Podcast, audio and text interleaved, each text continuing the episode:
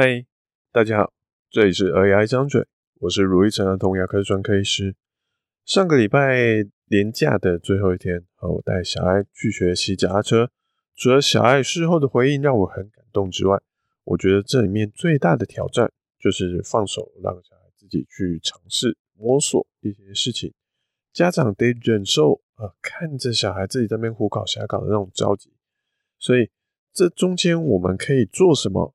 还有像儿童牙医中有什么状况是不适合放手让小孩自己去做的？呃，这就是我们今天想要跟大家分享的事情哦。好，那就让我们开始吧。先说骑脚踏车这件事情。好，小孩之前大概会走路，大概两三岁之后，我们有开始让他骑一些滑步车。哦，就是有椅子，好，有龙头握握手，但是没有踏板，就是用脚让他慢慢的撸。好，他撸的蛮开心的。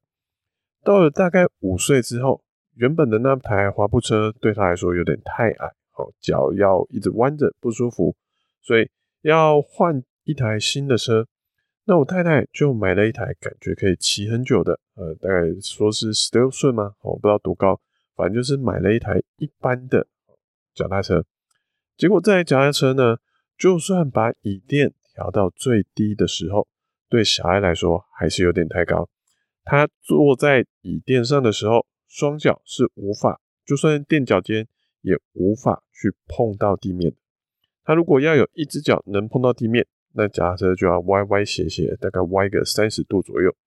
所以我们一开始就还是让他装着辅助轮，好去让他骑车骑骑看。可是他，我们就那时候我也是去找了一些资料，哦，有去就有一派的人说啊，你骑滑步车其实是很不错啦，啊，可是如果你辅助人骑久，他可能又呃会忘记那种滑步车的平衡感，他会。有一派的说法就是说，建议辅助人的脚踏车不要骑太久。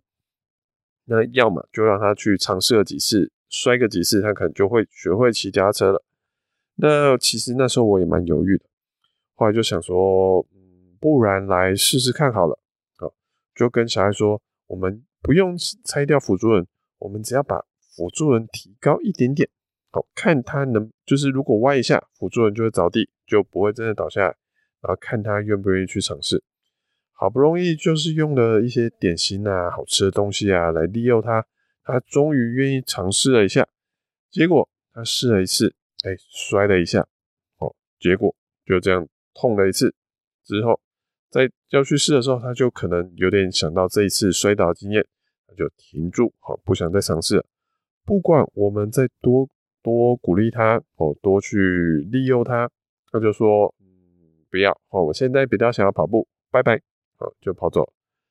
这状况好，其实不只是在我们说小孩小孩学骑脚踏车，其实在一般我平时帮小孩看牙的时候，有很多紧张的小朋友，哎，其实也都有类似的状况，像是爸爸妈妈会在旁边说啊，这个医生叔叔很温柔哦，哦，他看牙都不会痛哦，啊，拔牙是很简单的事情啦，上麻药很简单啦。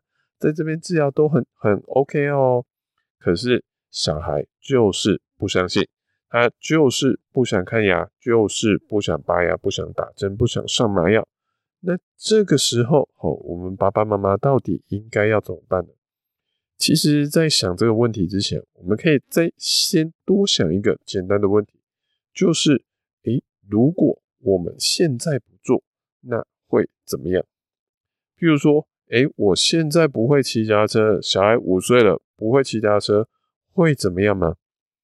那其实仔细想想，小孩现在他并没有骑脚踏车通勤的需求啊，我们也不会让一个五岁的小孩就自己从，譬如说从台北骑到骑到什么新北市之类的，吼，不会让他骑这么远，我们也不会让他一个人骑去，比如说骑去阿嬷家，好去找阿嬷。所以小爱他现在的脚踏车。与其说是一个交通工具，还不如说它比较像是一个玩具哦，就像踢足球、打篮球那样子的感觉。他现在学不会，但他还可以是可以玩其他东西啊，其实没有那么急迫性的影响。那同样的，我们照这个问题来问：诶，如果今天乳牙换牙，好，爸爸妈妈可以想想看，如果今天换牙的乳牙没有提早拔掉，我们会有什么影响？那这个我们其实说过很多次了，乳牙换牙早拔晚拔，并不会影响他将来牙齿整不整齐。所以换牙真正会影响的问题是他吃东西会不会痛，他刷牙碰到这颗摇晃的牙齿会不会痛，这两个问题可能还更重要。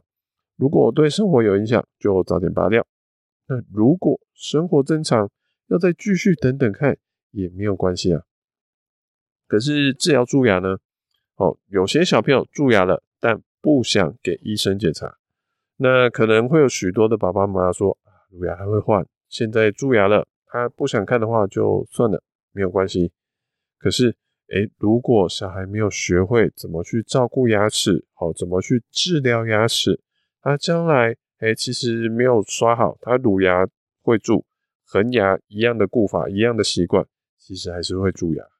到时候的恒牙。还是要同样要治疗，所以他现在不学，以后其实还是会有一样的问题，而且蛀牙它只会越来越大，所以现在不治疗，将来只会更辛苦而已。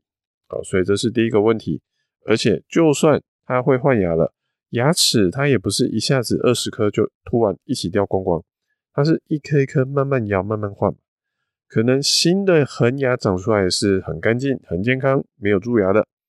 可是旁边就是一个蛀牙、乳牙、蛀牙一个洞，每天吃食物就卡在里面，卡着卡着，旁边的恒牙要一起，很快就会跟着蛀牙。所以，怎么样让小孩学习照顾牙齿？怎么样去让小孩学习被医生检查牙齿，甚至治疗牙齿？这都是一个对他现在很有帮助，而且现在不做，之后会更糟糕的状况。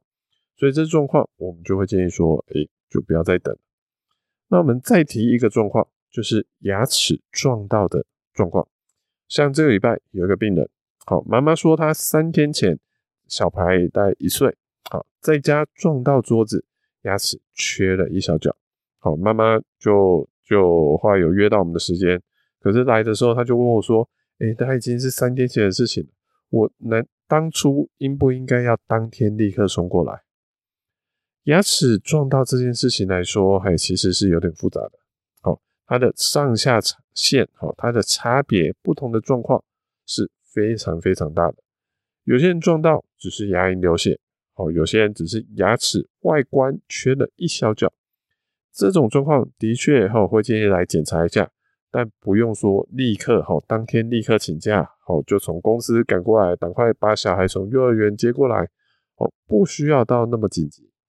可是，如果今天是牙齿撞到，哎，中间露出一个红红的一个斜点，红红的点，或是撞到牙齿本来是直的，撞到歪掉，或是缩进去，甚至再更严重一点，牙齿飞出来，哦，牙齿整个不见了，哦，这些事情会变成说，如果你现在没有立刻，比如说一两个小时内看到医生，后续的差别可能会有很大的不同。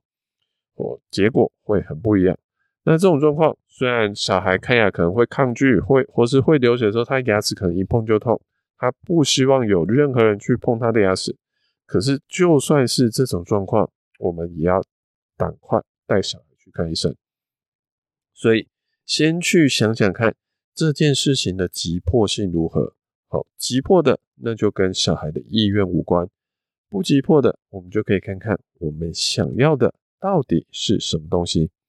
像小爱他对我们说换脚踏车，好，就是不想把辅助轮拆掉的这件事情，是大概去年十月的事情。我自己是后来是忍住了，好，没有强着要他一定去挑战。他真的不想练习，不想去试试看，那就算了，我们就等等看。好，当然中间我们有鼓励他几次，可是他真的不要，我们就说好，不要就没关系，因为。我不想去说出我当初最讨厌别的大人对我说的话，那就是“我是为你”。其实最困难的，这整个过程中最困难的就是忍着不要去说出这句话，不要插手要小孩硬是朝你想要的方向前进。好像呃，我前天有在我个人的 Facebook 去分享这件事情，就妈妈跑过来跟我说：“哎，这种时候有时候就是。”很讨厌啦，就是明明乳牙就在那边晃晃晃，但小孩就是不给拔牙，叫他赶快拔一拔也不要，哦，让家长气得半死。其实这件事情在确定不及之后，是可以给小孩有一些自主的空间。有人可能会问说：“哎，你这样子什么事情都顺着他意，小孩会不会从此就被宠坏，就长歪了？”当然，如果每件事情我们都百分之百顺着孩子，当然小孩是有可能被宠坏的。但问题就在于，我们不是每件事情都这样子。或是，好，我们再举个极端一点点的例子，难道我们为了不要宠坏孩子，每件事情都要跟孩子的意愿对着干吗？好，叫孩子一定要听我们的，这样子孩子就算没有被宠坏，难道这样的状况是一个比较好的吗？好，像是我一个朋友的爸爸，他知道我朋友不喜欢吃茄子，他就说：“哦，你讨厌吃茄子哦，我就每天煮茄子给你吃，而且一餐里面还出现了茄子三吃，哦，蒸的茄子、煮的茄子、炸的茄子、茄子切片。他要我朋友说：哦，你今天不吃茄子，你就只有白饭，你就给我饿肚子。那这样下去，结果我的朋友有比较喜欢吃茄子吗？没有。”好而且他不只是讨厌吃茄子，他还跟着讨厌他爸了起来，所以这样子好像也没有比较好。所以我们做的第一件事情，好，就是等小爱有兴趣的那天，我们再继续完成骑脚踏车，好，把辅助轮拆掉的挑战。我们就这样子从十月等到了二月，二月的某一天，好，小爱突然跟我太太说，他如果要把辅助轮拆掉的话，他想要有护具。让他摔了，可能比较不痛，所以我太太就很开心了。好，就说好啊，你都这么说了，就去买全套的护具。所以他就买买买，好，他就真的开始愿意尝试了。虽然过了几个月，哈，小爱还是长得不够高，他坐在椅垫上的时候，双脚就算踮着脚尖，还是踩不到地板。所以他刚要起步的时候，还是需要我去帮他扶着，让他不会直直的倒下来。可是他试了几下，他是可以骑出一小段路，哦，不会说一动，哦，就立刻倒下来。我就这样子看他成功了一次、两次，哦，我就觉得说，哇，你可以嘞。所以他骑的表现不错，骑了一小段才失去平衡，稍微倒在地上。可是因为有护具护着，而且他脚其实也都有撑着，他也没事，好，没有受伤。那因为。当天其实是我太太在上班的，好，她没有跟我们一起出来骑车，所以我就想说，哎、这么开心的时刻，好，录一段给我太太看好了，让她看看小爱终于成功骑脚踏车的影片。结果录着录着，哈，竟然出现大型事故现场。小爱在我放手的这一次，好，就是我一手拿着相机，一手在它远方慢慢的看，结果小爱竟然直直的撞上旁边一个水泥的矮墙。好而且它不是侧着倒，它是直直九十度撞着撞下去，龙它整个人往前，好让他的龙头撞到了他的肋骨，好让他痛到哭出来。好，我赶快跑过去给他抱了一下，我没有叫他不要哭，好，我就只是静静的抱着他说：“现在只是觉得很痛，对不对？哦，觉得很辛苦，很可怕，对不对？好，没关系，好，你可以哭一下。”好就让他这样子哭一下，好发泄他的情绪。然后就是因为在这边，呃，就是事故现场很热，好都是太阳，所以我们就说，哎，我们去旁边坐着休息一下，喝喝水，好没有关系，就点点头，牵着脚踏车，慢慢的去椅子坐着喝水休息一下。等他比较冷静了，好，他又说，好，我们再挑战一次，再试试看。他虽然说撞到，他觉得有点紧张，他又说我们要换个地方，我们不要再有水泥墙这边练习啊。可是这几次好，他就可以比较稳的控制方向起步，而且有了那次撞到的经验，他也知道说，哎，要离那些墙远一点，那基本上就没有什么问题了。他就这样子骑着，好，可以顺顺的骑个大概一两分钟才停下来。这一刻，其实我真的看到是非常非常的感动。原来比我们自己好成功更开心的事情，好就是看到我们的小孩成功，而且克服他们自己的障碍，好，那比我们自己成功还更开心。所以其实放手让小孩去尝试的这个最底层的逻辑，就是相信小孩，他不需要靠我们也可以成功。没有说，哎，只有我们在，他们才能成功。